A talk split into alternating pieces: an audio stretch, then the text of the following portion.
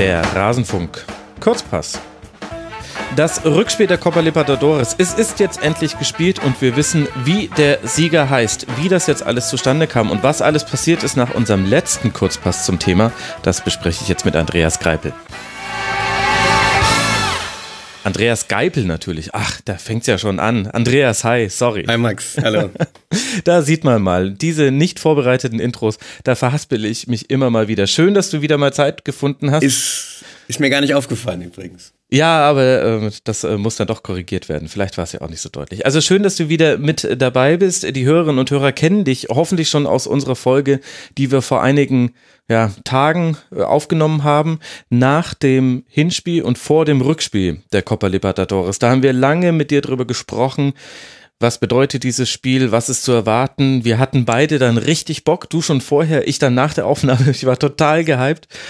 Und dann kam es ja alles ein bisschen anders. Und bevor wir über all das sprechen, was dann da passiert ist, rund um das Rückspiel, das nicht stattfinden konnte, würde ich gerne erst mit dem Sportlichen beginnen, weil eigentlich geht's ja ja ums Sportliche. Und dann wollen wir das ganze andere besprechen. Also lass uns mal beginnen. Das äh, Finale River Plate hat's mit 3 zu 1 nach Verlängerung gewonnen. Wie hat's dir denn gefallen? Also ja, als es jetzt endlich angepfiffen wurde, das Spiel mit dieser, äh, mit diesem langen skandalösen Vorlauf, ähm, war ich doch, ja, ich war ja schon enttäuscht, spielerisch von dem Spiel, muss man mhm. so sagen. Es war gerade in der ersten Halbzeit schon sehr mühsam anzuschauen, gerade weil, weil Boca Juniors auch äh, total entgegen ihrem eigentlichen Spielstil also gar nichts gemacht hat fürs Spiel. Ne? Also ja. Äh, das war schon sehr überraschend, weil Boca ja eigentlich eine Mannschaft ist, die sich über viel Ballbesitz auszeichnet, die die Mannschaft im laufenden Turnier ist, die die meisten Pässe auch spielt und wenn jetzt am Ende, äh, wenn du auf die Statistik guckst, dass da gerade mal ein bisschen mehr als 300 Pässe rausgekommen ist, ungefähr die Hälfte von dem, was River gespielt hat, äh, ist es schon komisch, dass man in einem Rückspiel, in einem Finale dann tatsächlich so, ja, so mutlos und so, ja, defensiv und passiv auftritt. Das hat mich negativ überrascht bei Boca. Mhm. Und bei, bei River ähm, ist absolut in Ordnung, dass sie gewonnen haben. Also war, fand ich in, in, beiden, äh, in beiden Spielen die bessere Mannschaft mhm. und ähm, hat es einfach, hat's einfach verdient, äh, wenn man insgesamt dann auch äh, drei Rückstände umbiegen kann. Oder zweimal im Hinspiel den Ausgleich äh, geschafft und jetzt auch im Rückspiel dann ähm, nochmal zurückkommt und das Spiel drehen kann, ja, dann, dann wirst du verdient äh, Campion. Ne? Das ist, äh, da freut mich dann auch für River, äh, dass das so ist und dass dann diese, sagen wir mal, doch etwas ängstliche Spielweise von Skelotto und Boca ja dann nicht mit dem Titel belohnt wurde. Mhm. Hat aber wirklich zu einer zähen ersten Halbzeit geführt. Also River in der ersten Halbzeit mit zwei Schüssen, keiner aufs Tor, Boca immerhin sieben, mhm. wobei da wurde auch schon alles gezählt. Zwei davon gingen aufs Tor. Eins war ja dann auch das 1 äh, zu 0. Und in der zweiten Halbzeit war River auch noch lange Zeit zwar Feld überlegen, sie hatten immer viel, viel mehr den Ball, also am, am Schluss waren es genau 66,6 Prozent Ballbesitz, das kann man sich wunderbar merken, zwei Drittel mhm. Ballbesitz äh, bei River und dennoch kam so wenig bei raus. Wie entscheidend glaubst du denn war dann der Platzverweis ganz zu Beginn der Verlängerung? Ja, Schlüssel, Schlüsselszene des Spiels, der Knackpunkt auf jeden Fall, weil Wilma Barrios ist ähm, nicht zu ersetzen bei Boca. Es gibt zwei Spieler bei Boca, die nicht zu ersetzen sind und das ist Wilma Barrios und Christian Pavon. Ja. Und gerade Barrios ist halt, ja, Skelottos Schlüssel beziehungsweise Lieblingsspieler und ähm, der organisierte Spiel, der macht keine, eigentlich keine Fehler, überragende Stellungsspiel und dazu diese, diese Zweikampfstärke. Und ähm, lustigerweise, Barrios ist noch nie vom Platz geflogen bei Boca. Mhm. In seiner Zeit in Kolumbien ist das äh, fünfmal passiert. Er ist gleich bei seinem Debüt damals sogar vom Platz gegangen. Aber bei Boca noch nie. Also immer mal wieder für eine gelbe Karte gut, weil er halt, ja, weil er es halt gern rumpeln lässt im, im Zweikampf. Mhm. Aber man muss schon sagen, ähm, dass eigentlich beide gelbe Karten, also sie waren beide äh, gerechtfertigt, aber es war eigentlich unnötig. Also in beiden Aktionen ähm, dieses Foul da, also so hinzugehen, war, mhm. war nicht notwendig und eigentlich komisch für einen Spieler wie, wie Barrios, der ja auch ähm, eigentlich vor so vielen europäischen Spähern gespielt hat, wo man ja im Vorfeld gesagt hat, na ja, hier gerade Barrios und äh, Ezequiel Palacios von River, die spielen so ein bisschen vor. Ne? Und äh, dass ihm dann sowas passiert, äh, war, war schon über, auch überraschend. Er hat an sich, hat auch nicht so gut gespielt. Äh, ich glaube, er war das auch, ähm, gerade die Außen haben ja auch eigentlich nichts gemacht. Ne? Also Buffarini äh, und Olassa haben ja sehr mhm. wenig gemacht. Ultra Und da waren so zwei, drei Aktionen, wo er den, den, den Ball verlagern wollte und wo er den Ball dann ins Ausgespielt hat. Wobei er eine gute Passquote hatte, tatsächlich. Aber äh, wo, wo man dann auch gesehen hat, naja, eigentlich, das war zwar sein Fehlpass, aber eigentlich, so wie Boca spielt, hätte da der Außenverteidiger stehen müssen. Ne, mhm. Aber dadurch, dass man sich halt ähm, so eigentlich hinten reingestellt hat, wie übrigens, ähm, will ich mal noch kurz dazu erzählen, River hatte vor, vor zwei Wochen, Ende, Ende November war das, mhm. was, Ende November, Anfang ne, Ende November, hatten die ja das ähm, Halbfinale in der Copa Argentina mhm. und äh, haben da im Elfmeterschießen verloren. Übrigens mit exakt der gleichen Mannschaft, die jetzt im Finale gespielt hat. Mhm. Und, ähm, und da war es eigentlich genauso. Also das River, ich glaube, die hatten sogar 75% Ballbesitz in dem Spiel gegen Gymnasia. Und äh, Gymnasia hat es dann auch geschafft, äh, einen Unschieden über die Zeit zu retten und sich im Elfmeterschießen halt äh, durchzusetzen. Und irgendwie habe ich so das Gefühl, dass Gelotto, der ja auch aus La Plata für Gymnasia auch gespielt hat, lustigerweise, sich das Spiel angeguckt hat und gedacht hat, oh, da Ripper ja, so kommt damit auch. nicht so zurecht. So machen wir es vielleicht auch mal. Weil ansonsten kann ich mir das gar nicht so richtig erklären, warum man da eigentlich so wenig probiert hat. Bauern zum Beispiel hat ja eigentlich eher im Mittelfeld gespielt, mhm. also geguckt, dass Enzo Perez nicht, nicht so äh, das Spiel aufziehen kann. Äh, weil über seine Seite, da war er ja gar nicht so aktiv. Mhm. Und eigentlich müsstest du ja gegen River äh, Druck auf die Verteidigung gerade über Außen machen. Ja, weil, weil die immer weiter aufrücken, ne?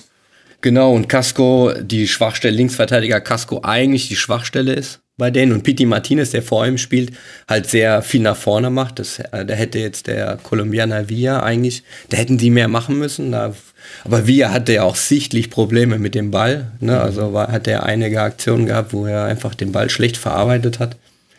Und keine Ahnung, man kann natürlich jetzt sagen, so im Vorfeld, vielleicht sind es manche Spieler nicht gewohnt, auf so einem tollen Rasen zu spielen. Und es war, Ach, es war dann irgendwie 20 Grad Unterschied und was weiß ich, alles. Äh, naja, aber mich hat schon überrascht, insgesamt das spielerische Niveau war doch schon schlecht eigentlich. Vielleicht mhm. waren sie auch nervös, aber ja, es, es war schon ein bisschen enttäuschend, muss man sagen. Spannend war es allerdings. Ja, absolut. Hinten raus äh, wurde es dann dramatisch in der Verlängerung und interessant ja auch, dass beide Tore in der regulären Spielzeit, in der es dann eins zu eins ausging, sind ja beide Tore gefallen unmittelbar nach Situationen für den Gegner. Also einmal hat River eine äh, große äh, Konterchance und verpasst da völlig den, den Pass auf Außen und direkt im Gegenzug spielt Nandes diesen, ja, den schönsten Pass des ganzen Finals und Benedetto macht dann auch wunderbar das 1 zu 0 und in der zweiten Halbzeit war es dann genau umgedreht. Da hatte Bocker eine Chance. Es gab dann, glaube ich, Abstoß.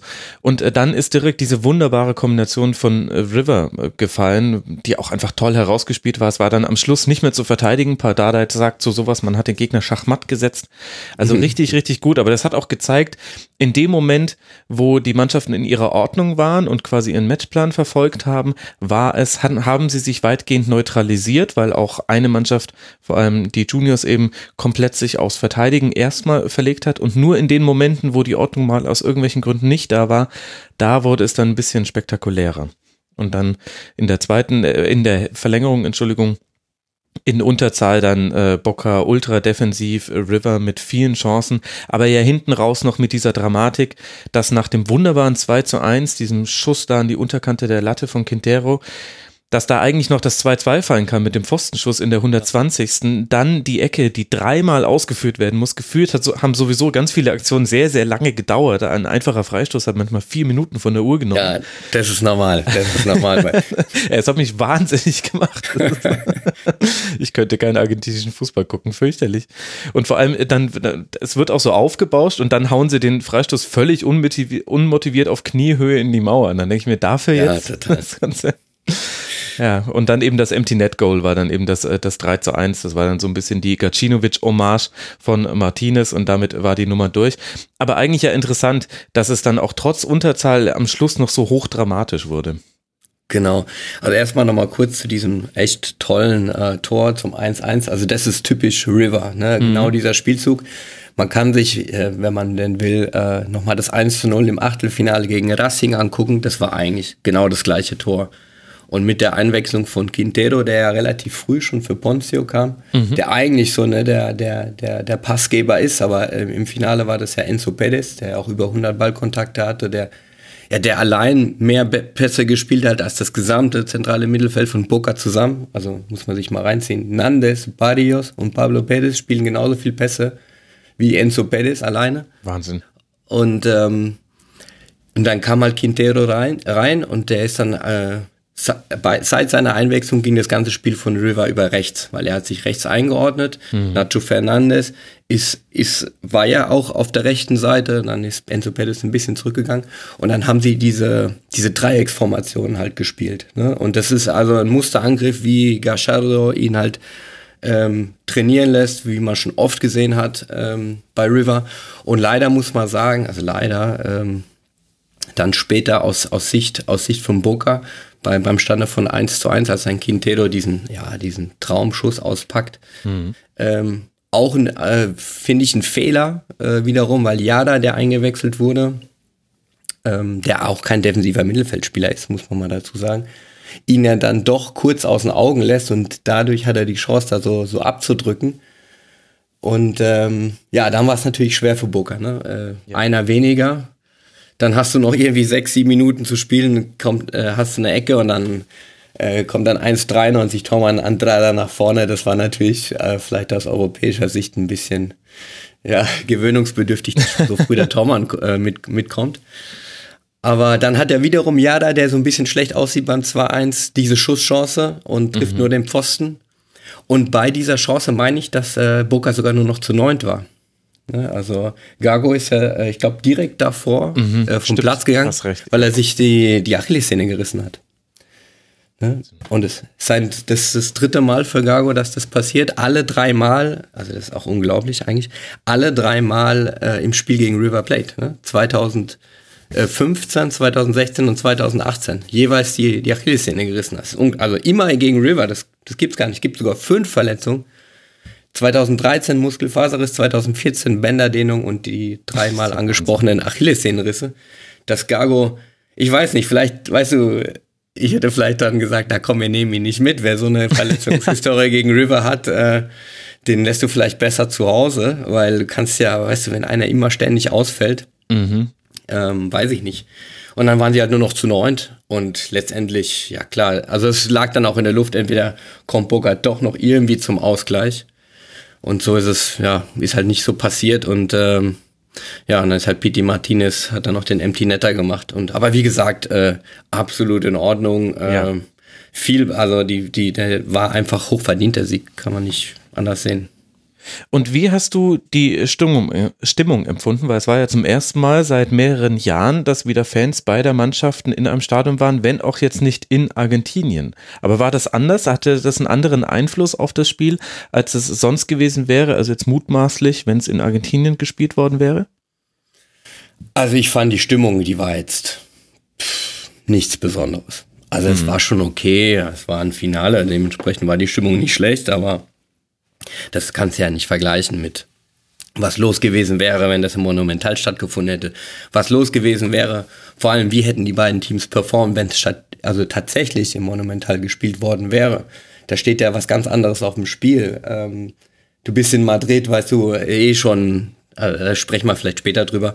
Aber ähm, also von der Drucksituation der Spieler her, ich weiß gar nicht, für wen das besser gewesen wäre, das tatsächlich im Monumental zu spielen. Natürlich hast du den, den Heimvorteil, aber du kannst natürlich auch eine historische Niederlage einstecken vor deinem, mhm. in deinem eigenen Stadion, vor deinen eigenen Fans, wo kein einziger Booker-Fan ist. Und das ist natürlich auch für den einen oder anderen äh, eine, eine, riesige Drucksituation und da, da kann es natürlich auch schnell nach hinten losgehen.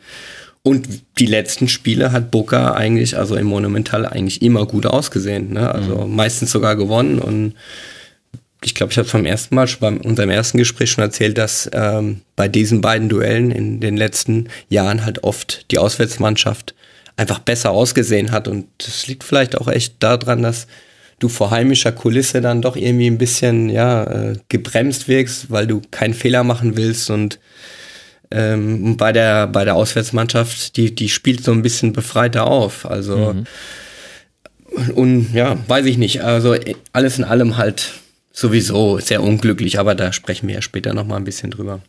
Ja, ich würde fast sagen, dass wir da jetzt mal so langsam hinkommen können, was eigentlich so passiert ist, nachdem wir miteinander gesprochen haben. Es war nicht das letzte Mal, dass wir Kontakt hatten. Logischerweise haben wir dann relativ früh uns miteinander verständigt, was da alles passiert ist. Lass noch mal zurückspringen jetzt zum Tag des eigentlich angesetzten Finales in der, das ist jetzt auch schon zwei Wochen, äh, glaube ich, her. Zumindest gefühlt ist es schon ewig her. Schon ewig her. Und äh, dann äh, passiert eben dieser also der Bockach Juniors Bus wird beworfen mit Flaschen und anderen Gegenständen, Scheiben gehen zu Bruch, Spieler erleiden Verletzungen durch herumfliegendes Glas und wohl auch wegen Tränengaseinsatz der Polizei. Und Bocker weigert sich zu spielen und ist auch nicht spielfähig. Wir haben unmittelbar da auch schon angefangen äh, miteinander zu schreiben. Und du warst sehr emotional, weil du gesagt hast, das ist für den argentinischen Fußball mit das Schlimmste, was jetzt passieren konnte. Mit ein bisschen Abstand, wie würdest du das einordnen? Also ich bin immer noch angepisst äh, von der ganzen Situation und äh, das wird auch, glaube ich, noch eine Weile andauern. Ja, es ist eine große Niederlage für Argentinien, für den argentinischen Fußball, für die Fans. Also man muss sich ja auch mal vorstellen, ne? also dein Team spielt, du hast das erste Spiel ne, unschieden gespielt beim Gegner, durftest nicht rein ins Stadion, jetzt hast du eine Karte gehst, gehst da hin und äh, ähm, wartest dann sieben, acht Stunden in dem Stadion und mhm. es passiert nichts und keiner sagt was und äh, du, ne, du sitzt da, da ist es ja auch noch Sommer, ne? Also da ist ja richtig heiß und äh, irgendwann sind natürlich auch mal äh, da die, die, die Getränke alle und da stehst du dann da halt so, so, so dumm rum, sag ich jetzt mal, sitzt du da so blöd rum. Und ähm, ja, was halt draußen vor dem Stadion passiert ist, ähm, ich sag mal so, das ist jetzt mal generell nichts Ungewöhnliches für den argentinischen Fußball, dass sowas passiert, also dass Busse beworfen werden, mhm. dass es natürlich in so einem Finale passiert. Also eigentlich der Auftrag der Polizei wäre ja nur gewesen, diesen Bus irgendwie in dieses Stadion zu bringen. Also hast ja nur nicht mal die Fanproblematik. Dadurch, dass keine Auswärtsfans erlaubt waren, hattest du eigentlich nur eine Aufgabe. Und das ist dieser Bus, dieser eine Bus muss in dieses Stadion. Ne, und äh, das und wird dann wohl auch an der Straße vorbeigeführt, wo eben besonders viele River Plate-Fans stehen, was wohl gar nicht so die normale Route hätte genau. sein sollen. Das kommt, das kommt nochmal erschwerend dazu. Äh, ja, warum sowas passiert, ist sowas, war sowas ein Fehler, ist sowas irgendwie dann doch von langer Hand äh, geplant. Ähm, ähm, ja, der Minister für innere Sicherheit ist ja ein Familienfreund von Angeliki, vom Boca-Präsidenten. Man sagt, auch die Spieler von Boca, die dann im Krankenhaus waren, wurden von einem, ja, Boca-nahen Ärzten versorgt. Äh, ich weiß nicht. Äh, Bewegen wir uns natürlich auf äh, Mondlandungsverschwörungstheorien. Genau. Ne? Also es gibt sehr viele Theorien da, dazu. Ähm, alles in allem muss man sagen, das sind natürlich Aktionen, die nicht passieren dürfen. Ich finde es auch absolut in Ordnung, dass, dass Boca da nicht, nicht, nicht spielen wollte.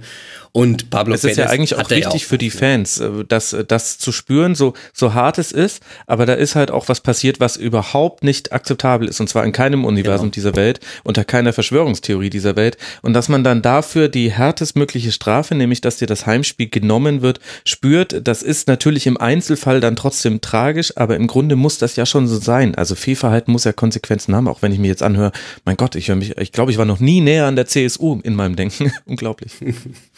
nee, klar, du bist ja auch Papa, vielleicht ist es das. Nee. ja.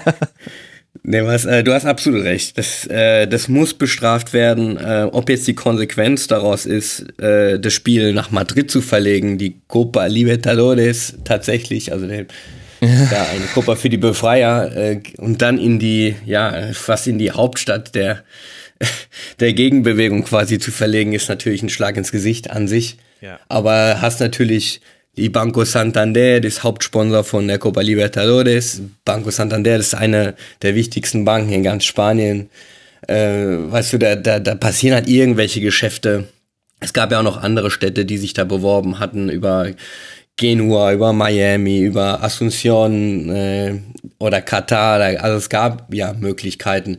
Die Argentinier sagen halt, es kann nicht sein, dass du so ein Spiel nach Europa oder aus Südamerika raus verlegst. Und damit, also ich bin da, ich gehe da auch d'accord, ich finde es auch, also die, also richtig, dass das nicht in River oder wenn in River, dann, also im Monumental, dann äh, ohne Zuschauer, ne, äh, kein Zuschauer äh, erlauben, dann sollen sie halt vor leeren Rängen spielen. Oder halt, ja, dann geh halt nach Paraguay oder äh, nach Brasilien oder wie auch immer. Aber lass diesen, diesen Pokal in, in, in, Südamerika spielen. Und was ist es denn auch für die Mannschaften? Wenn ich sehe, Boca ist dann irgendwie nachts also geflogen. Äh, beide sind am Mittwoch geflogen, Boca ein bisschen früher, River erst dann so gegen mittags. Weißt du, fliegst dann von Sommer in den Winter und äh, hast dann irgendwie zwei, drei Tage, um dich zu akklimatisieren, für, bleibst für ein Spiel. Ähm, ja, ich weiß nicht, da, da muss ich ganz ehrlich sagen, da hat das Geschäft Fußball irgendwo gewonnen, mhm. aber die, die Fans, äh, da ist ja auch kaum einer wirklich aus Buenos Aires hingeflogen, weil muss die. Das die, wollte ich dich schon fragen, wer da im Stadion war eigentlich. Nee, das, also du hast ja sehr viele Argentinier in, in Spanien. Mhm. Ähm, von daher für die war das natürlich super. Aber ich sag mal so, wenn du ein Ticket hast und du musst jetzt kurzes, kurzer, kurzfristig mal nach, nach Spanien fliegen oder so, ne? Also gerade wenn du die, die wirtschaftliche Lage in Argentinien ist ja auch mehr als angespannt, ne? Und das kannst du dir ja gar nicht leisten. Ne? Also das, das, das war ja im Vorfeld auch schon klar und die sind natürlich auch froh, dass diese ganzen Leute äh, haben sie noch ein paar mehr Tickets ver, verkloppen können da in, in Madrid. Aber die haben ja eh nur 5000 sowieso bekommen pro, pro Club und das ist ja auch irgendwie, das geht ja eigentlich auch nicht. Also ich weiß nicht, ich fand es einfach nur schade und letztendlich äh, dieses Jahrhundertspiel, was es ja doch irgendwo war, das ja. dann nach Madrid zu verlegen, das hat dann auch irgendwie den ganzen Zauber genommen und ja, deswegen, du musst es äh, jetzt als River, aus River-Sicht, ähm, so dieser ultimative Sieg war es halt eben nicht. Mhm. Den hättest du zu Hause feiern wollen. Und die Booker-Fans werden immer sagen, ja gut, wenn das, wenn wir das in eurem Stadion gespielt hätten, hätten wir euch geschlagen, so auf die Art. Also du hast jetzt irgendwie so eine Ausrede auf der einen Seite und auf der anderen Seite so, äh, ja, so einen kleinen Fleck auf diesem so tollen Erfolg und ähm, Aber es wird beim Sieg bleiben. Also du siehst jetzt keine Möglichkeit, dass da Booker vor irgendein Gericht zieht und sagt, der Titel muss uns anerkannt werden, weil das ist ja Wettbewerbsverzerrung, so wie es liegt. Ja, das, das werden die vielleicht probieren. Ich, ich, ich glaube, also ich habe das nicht mehr weiter verfolgt nach dem Finale. Ähm, ja, weil kann ich, also da, da gibt's keine Erfolgschancen. Eigentlich für, für Booker, weil die Sache ist durch und ja, da wurde ja jetzt letztendlich auch, es wurde gespielt, es wurde zugestimmt und ja, Booker probiert da halt irgendwie, ähm, ja, weil der Präsident natürlich auch so ein bisschen, ja, ein komischer Typ ist, Angelike, und äh, will da irgendwie, ja, seine Muskeln ein bisschen spielen lassen, aber das Ding ist durch. Sie haben es verloren und sie haben es zu Recht verloren und ja, kann man River nur beglückwünschen und Booker sagen, äh, so darfst du halt kein Finale spielen. Das geht nicht. Was sagt denn jetzt die Art und Weise, wie das alles gehandhabt wurde, über die beteiligten Verbände aus? Also, dass wir alle nicht die höchste Meinung von der FIFA haben, zumindest jeder Mensch, der sich schon mal drei Sekunden mit der FIFA beschäftigt hat, das ist ja klar. Auch die kommende Bowl, da ist sogar noch mehr, auch juristisch nachgewiesen durch die FIFA-Prozesse. Unter anderem, wer sich dafür interessiert, kann das entsprechende Tribünengespräch hören. Da habe ich das mal ausführlich mit Jürgen Kalber aus aufgearbeitet. Aber rund um die Absage gab es ja schon viel vermeintliche Infantino-Einmischung, der gesagt haben soll, es müsse gespielt werden entgegen den Willen der Spieler. Da gab es große Aufregung. Das war aber alles auch so im, im Laufe dieses Abends und da muss man auch vorsichtig sein, weil da setzt ein Journalist setzt einen Tweet ab, von dem er ehrlich gesagt auch weiß, dass alle genau das hören wollen, nämlich Infantino sagt, es müsse stattfinden, egal wie schlecht es den Booker-Spielern geht und dann verselbstständigt sich sowas im Nachgang jetzt diese Entscheidung nach Madrid zu gehen, wie es jetzt alles ablief und wie man das jetzt abgewickelt hat, Findest du, die Verbände haben da eine gute Figur gemacht? Hat man es jetzt letztendlich dann doch gut über die Bühne gebracht? Das Wichtigste war ja, dass das Spiel sportlich irgendwie stattfindet. Oder wie würdest du das einschätzen als jemand, der das ja noch enger verfolgt? Naja, gut, hast schon recht. Ne? Also das Spiel wurde gespielt, von daher, also äh, Ziel erfüllt. Ich spüre aber einen gewissen Widerwillen. ja, klar, weil, äh, ja, nee, also die Verbände, also ich finde, das geht gar nicht. Also diese ganze, diese, dieser ganze Prozess, wie das passiert ist und diese ganzen Entscheidungen. Und ja, natürlich muss man da vorsichtig sein. Wir waren alle nicht dabei, wir wissen nicht, ob es gesagt hat, Infantino, aber, aber es gibt ja auch viele Stimmen, die das, ja, also die das ja mehr oder weniger bestätigt haben und auch Boca-Spieler, die darüber geredet haben, die ja danach, wo es dann hieß, ja, okay, äh, die werden, die sollen gesperrt werden fürs zweite Finale, weil sie schlecht über Comebol geredet das haben. Hab und es gab auch eine, ist ja Wahnsinn. Doch, doch, Tevez, Pablo Perez, es waren drei Boca-Spieler, wo man, wo drüber geredet wurde, dass die dann äh, eventuell gesperrt werden sollen wegen Kritik an Comebol. Ja, Wahnsinn. Wer zufällig das Spiel äh, Independiente gegen Boca gesehen hat, da war einmal kurz nach Wiederanpfiff, also es war ja eine Woche vor dem äh, Rückspiel der Libertadores, mhm da war einmal äh, so, eine, so ein Banner, so ein äh, gegen, entgegen Commonwealth zu, äh, zu lesen und den, das Spiel wurde gar nicht wieder angepfiffen, bis dieser Banner weg war. Und da siehst du auch mal, die Commonwealth, die ist irgendwie so, äh, die macht so viele zwielichtige und dubiose Aktionen und Entscheidungen, aber ist halt auch überhaupt nicht kritikfähig und, und diese ganze, ich weiß nicht, dieser ganze Weg zu diesem Rückspiel, ja, der ist gepflastert eigentlich mit irgendwelcher Vetternwirtschaft, Geld machen und es lässt sich ein Skandal. Also anders. Also ich habe das, ich sehe das für mich so gerne, kann das jemand anders sehen und sagen, ey, ist doch cool. Äh, das war in Madrid, äh, das ist ein tolles Stadion, ist es ja auch und ähm, wir haben jetzt einen Sieger und das ist doch das Wichtigste und jetzt können wir natürlich auch die Club-WM und bla und hin und her. Aber für mich ist das, äh, ja, das ging gar nicht. Mhm. Äh, Comeball ist, ist, ist eine Witzfigur, ne? AFA genauso und die FIFA, ja, das, also die steht halt nochmal drüber und die ist halt, ja, hat halt auch irgendwie, ne, ist so eine, ich will jetzt nicht sagen kriminelle Energien hier und da, aber weißt du, es geht halt, es ist halt Geschäft, es geht um die Kohle und da ist dann auch irgendwie jedes Mittel recht. Ja. Und es wird dann wenig Rücksicht genommen, ne, und allein, dass du dich hinstellst, zu sagen, hey, ihr müsst heute spielen, sonst verliert ihr das Spiel und das als FIFA-Chef, sofern er es gesagt hat.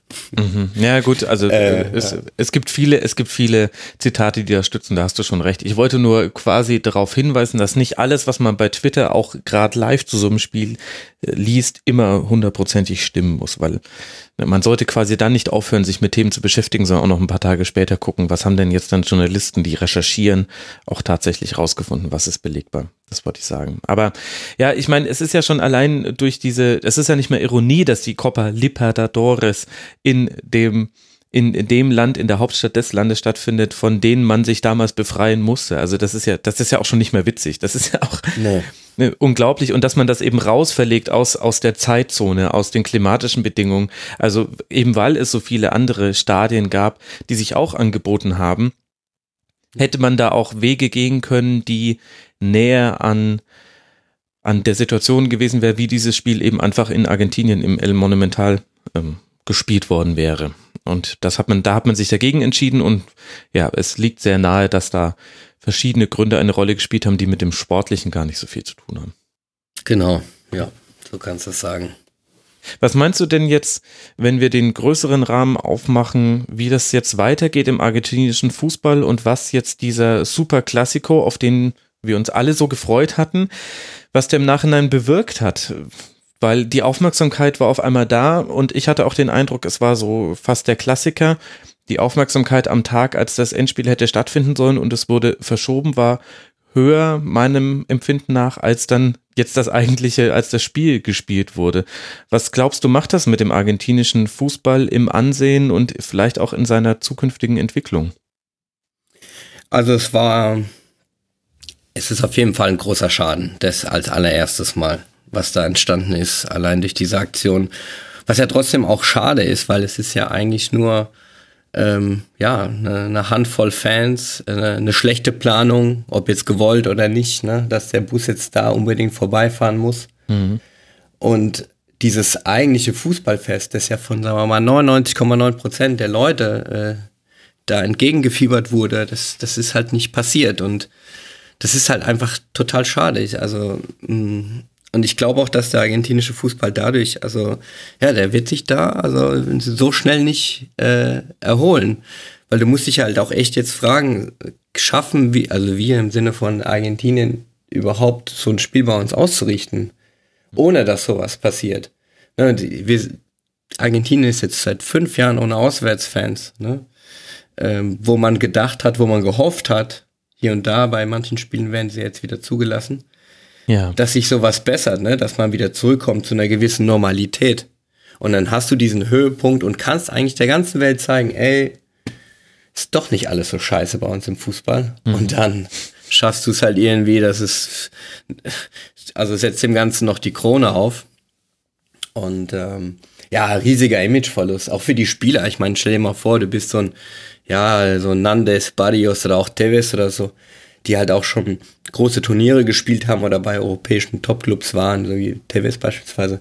Das ist ja, das ist, das ist ja total, ja, das ist ja Amateurorganisation. Sowas sowas geht nicht. Und das ist ja auch, auch für die anderen südamerikanischen Talente, die ansonsten gerne nach Argentinien kommen, die sehen das ja auch und denken sich, sag mal, was ist denn eigentlich bei denen los? Die schaffen es ja noch nicht mal, ein Finale da zu organisieren. Ich meine, eine Woche später, der G20-Gipfel ist ja ganz gut gelaufen. Ne? Also es geht ja. Ne? Ah, ich weiß nicht, es ist äh, alles sehr komisch. Zum Beispiel auch der äh, Classico äh, aus Rosario der wurde ja auch nicht in Rosario gespielt. Der wurde da in, in der Hauptstadt gespielt, in Buenos Aires, äh, ohne Fans. Das ist ja auch noch passiert, das ist ja gar nicht so lange her. Präventiv war das oder gab es da auch ja. konkrete Vorfälle, die dazu? Ja, Vorfälle gibt's, Vorfälle gibt's da immer. Ne, Aber das ist ja dann der, die eigentliche Wurzel des Problems. Also jetzt auch unabhängig davon, wie wir jetzt alles rund um den Superklassiko und die Copa Libertadores bewerten, das grundsätzliche Problem scheint ja zu sein, dass es eben eine Gewalt in Fankreisen gibt und dass man der nicht Herr wird. Und wenn man jetzt so lange auch schon keine Gästefans zulässt, dann kann man ja auch zum Beispiel sagen, also diese Sanktion, diese Bestrafung der vielen für das Fehlverhalten der hoffentlich wenigen, das hat ja zu keiner Verbesserung geführt. Was kann man denn tun, deiner Meinung nach, um das irgendwie wieder in geordnetere Bahnen zu lenken? Oder ist das komplett unmöglich? Ich glaube, das erstmal, also kurzfristig wird da nichts passieren oder kann da nichts passieren, weil zum Beispiel auch einer der Werfer, der da halt mit, mit Steinen geworfen hat, mhm. das, das war ja jetzt auch keiner aus der Ultra-Szene oder aus der Bada Brava-Szene. Das war ja ein normaler Fan. Ja, und, äh, Aber wird so jemand dann ja, zum Beispiel strafrechtlich belangt? Ja, ja klar. Ja. Also wer weiß, was dann wirklich dann hinter den Kulissen dann genau passiert, aber ja, also offiziell schon. Ich denke, ja, da wird schon was passieren. Aber ich habe so das Gefühl, diese, dieser, dieser Täter an sich ist ja irgendwie austauschbar und das Problem ist halt mhm. einfach ein gesellschaftliches und mhm.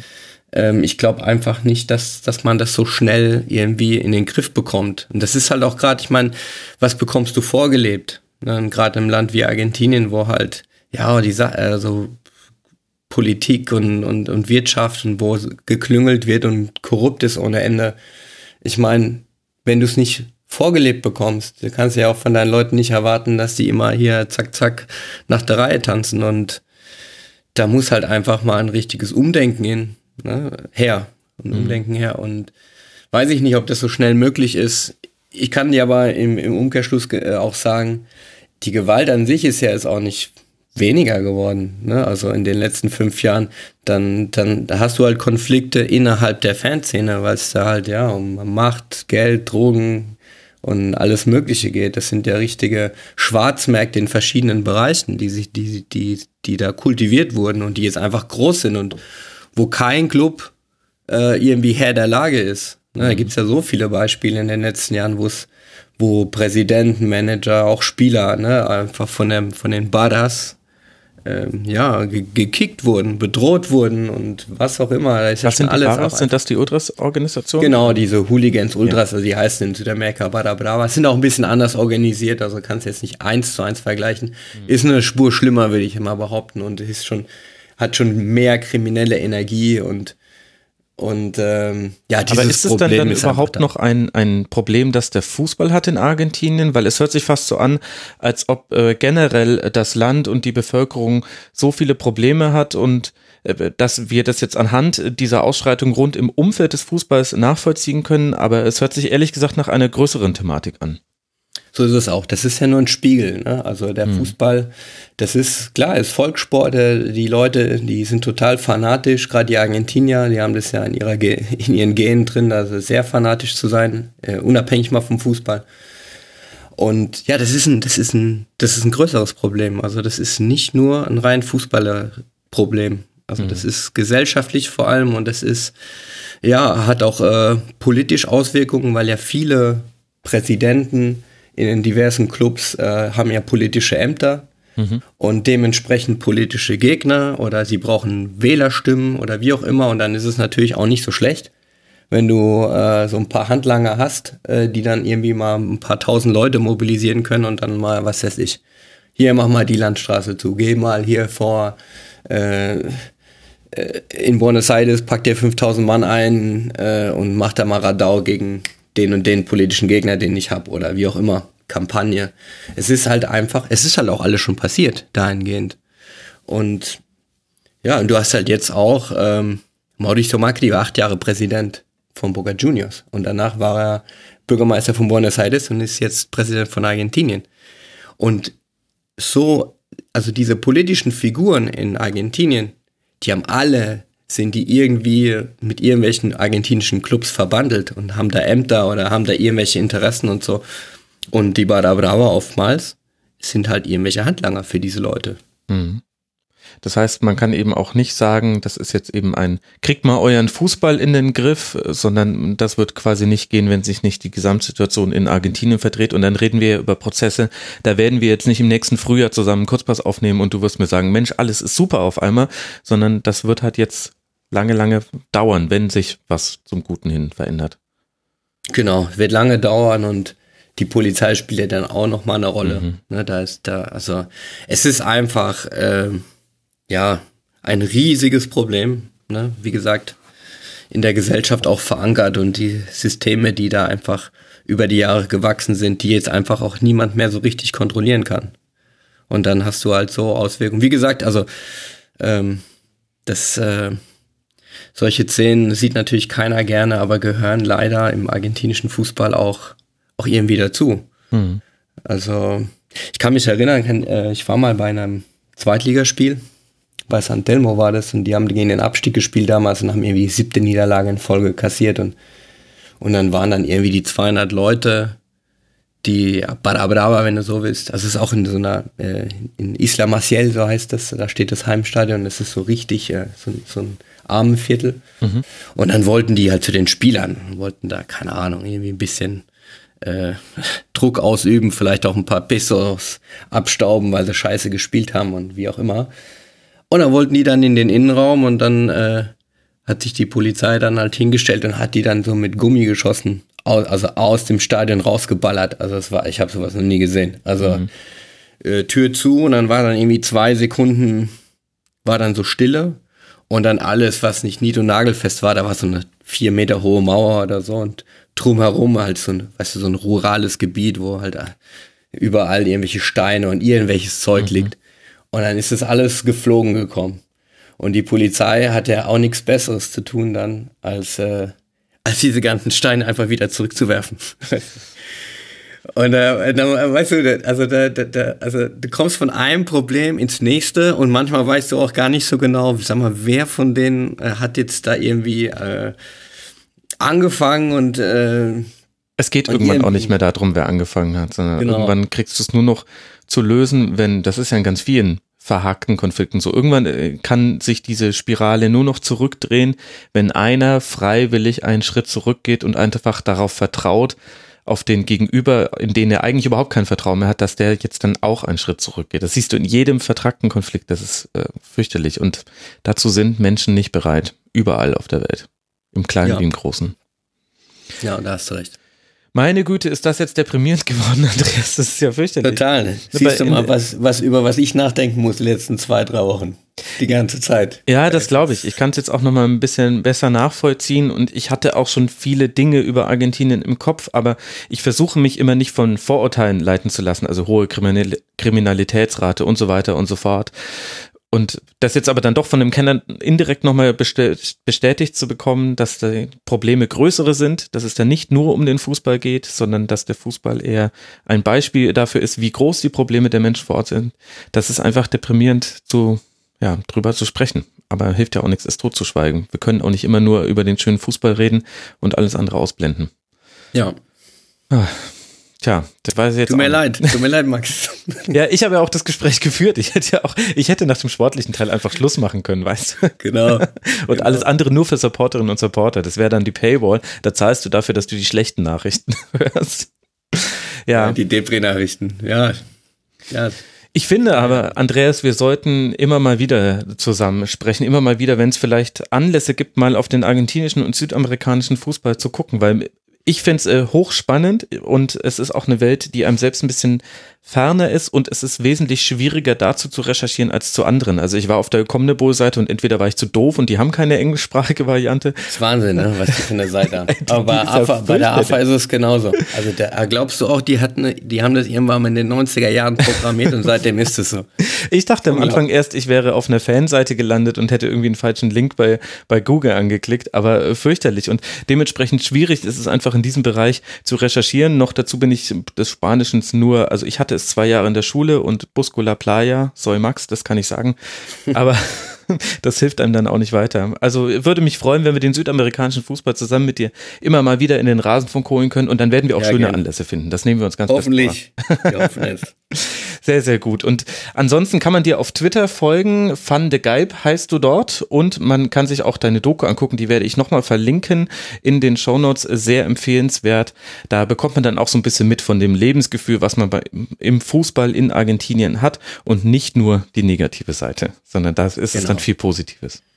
Es ist auch sehr viel Positives. Ich meine, ich habe bei unserem ersten Gespräch auch viel darüber erzählt. Genau. Trotz dieser ganzen schlimmen Geschichten, es, es ist sehr viel Leidenschaft drin und ähm, er kann unglaublich viel Spaß machen, dieser südamerikanische oder argentinische Fußball. Und ja, jetzt sind wir gerade in einem Moment angelangt, wo es halt, ja, jetzt sind wir gerade am Tiefpunkt angelangt. Hoffentlich ist Aber, es der Tiefpunkt und dann geht es jetzt, jetzt ab jetzt nur noch nach oben. Ja, hoffen wir das mal. Ja.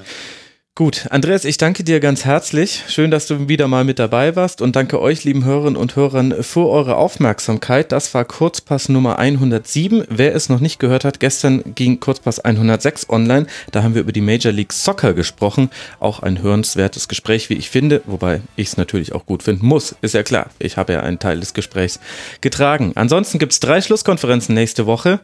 Also, ihr habt viel zu tun. Bis dann, macht's gut. Ciao. Danke, Max. Bis bald. Ciao, ciao. ciao.